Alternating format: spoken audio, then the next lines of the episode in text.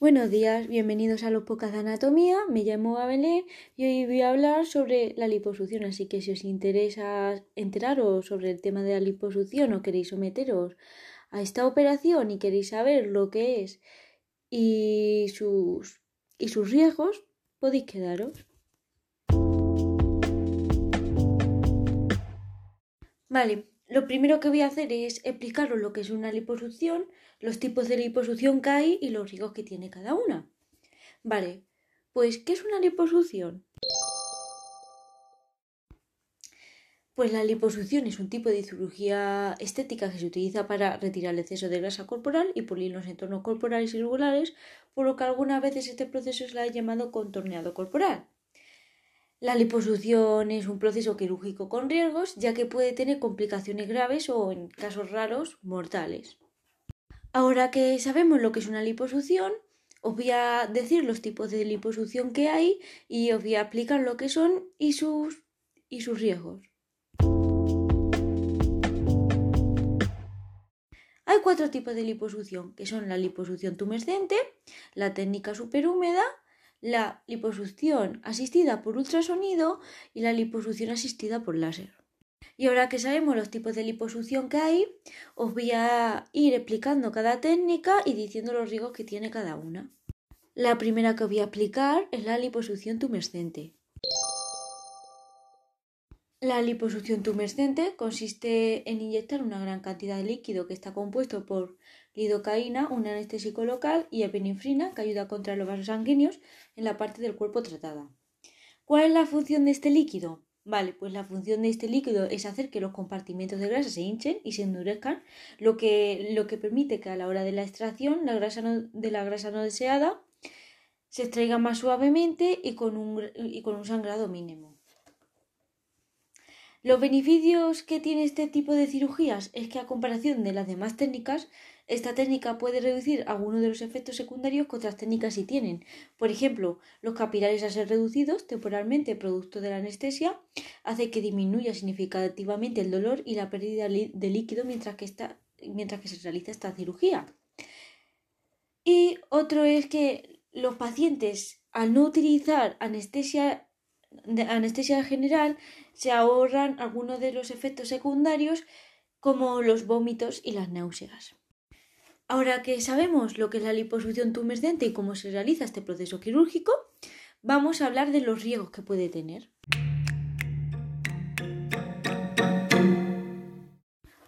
Los riesgos que puede tener la liposucción tumescente, uno de ellos es la toxicidad de la lidocaína, que esto sucede cuando la dosis que se utiliza de este fármaco es demasiado alta, ya que dificulta su metabolismo. Y otro de los riesgos que puede haber es la acumulación de líquido, ya que si se inyecta demasiada solución de este líquido puede ser que se acumule en los pulmones. Y ahora os voy a hablar de otra técnica, que es la técnica superhúmeda. En la técnica superhúmeda se requiere anestesia general y en esta técnica se inyecta una cantidad de anestesia local diluida que es menos de la utilizada en la tumescente. ¿Y esto por qué sucede? Pues esto sucede ya que a diferencia de la técnica tumescente, en esta técnica solo se inyecta cantidad de líquido igual a la grasa que se va a extraer. Y a la hora de realizar esta técnica quirúrgica, la, sangre que se pierde es mayor que la que se pierde en la técnica tumescente, y al menos el 8% del fluido que es removido conlleva sangre. Como habéis visto, entre la liposucción tumescente y la técnica superhúmeda no hay, no hay grandes diferencias. Y ahora os voy a explicar otros dos tipos de liposucción que sí son distintas a las que os he explicado ahora. Ahora os voy a hablar de la liposucción asistida por ultrasonido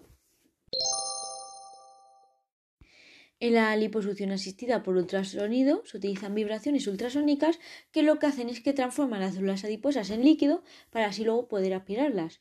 Esta operación se puede realizar de dos formas, que es la forma externa y la forma interna. En la externa, que es sobre la superficie de la piel con ayuda de un emisor especial, y en la interna, que es bajo la superficie de la piel con ayuda de una pequeña cánula caliente. Esta técnica lo que hace es que ayuda a eliminar la grasa de las zonas densas y fibrosas del cuerpo, como en la zona superior de la espalda o en el tejido mamario agrandando los hombres. Y en frecuencia esta técnica se utiliza combinada con la tumescente, en procedimientos secundarios o para una mayor precisión. En este procedimiento se necesita más tiempo que en la técnica superhúmeda. Ya que os he explicado lo que es la liposucción asistida por ultrasonido, os voy a decir los riesgos que puede tener esta técnica.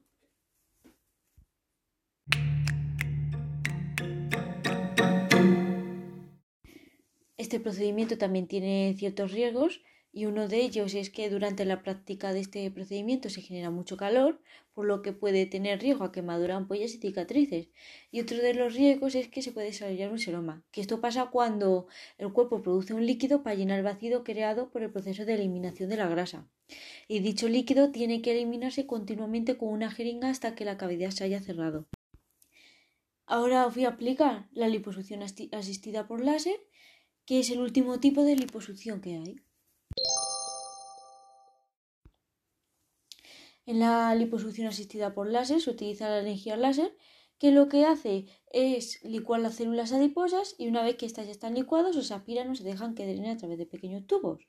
Y como los tubos que se utilizan en este tipo de liposucción son más pequeños, los cirujanos prefieren usar este tipo de proceso en zonas más reducidas y lo bueno de este método es que la energía del láser estimula la producción del colágeno, que lo que hace es que ayuda a prevenir que la piel cuelgue después de la liposucción, ya que el colágeno es una proteína fibrosa que ayuda a mantener la estructura de la piel.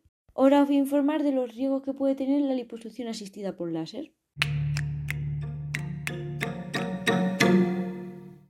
Como los procedimientos anteriores, en la liposucción asistida por láser también hay ciertos riesgos, que son la acumulación de líquido debajo de la piel, ya que pueden quedar residuos de los líquidos con células grasas muertas que se deben extraer y por ello se recomienda que durante este procedimiento se extraiga este líquido por medio de succión de cánulas. Otro es que puede presentarse infección en el área trabajada y esto puede, puede suceder ya que la liposis láser es un proceso en el que se rompe la barrera de la piel y se introducen cánulas en el tejido adiposo al no tomar medidas de seguridad antes, durante y después del procedimiento quirúrgico. Otro sería la cicatrización lenta, que implica más tiempo de recuperación a las personas que tienen un metabolismo lento a causa de una posible alimentación deficiente, un sobrepeso o enfermedades asociadas. Y por ello es importante tener una valoración inicial con su cirujano plástico certificado para determinar si debes realizarte este tipo de procedimientos. Y por último, otro riesgo que puede haber es la fibrosis y esto puede ser causado por un exceso de cicatrización, una mala técnica quirúrgica o un mal manejo en el postoperatorio que puede causar la presencia de la fibrosis en la piel.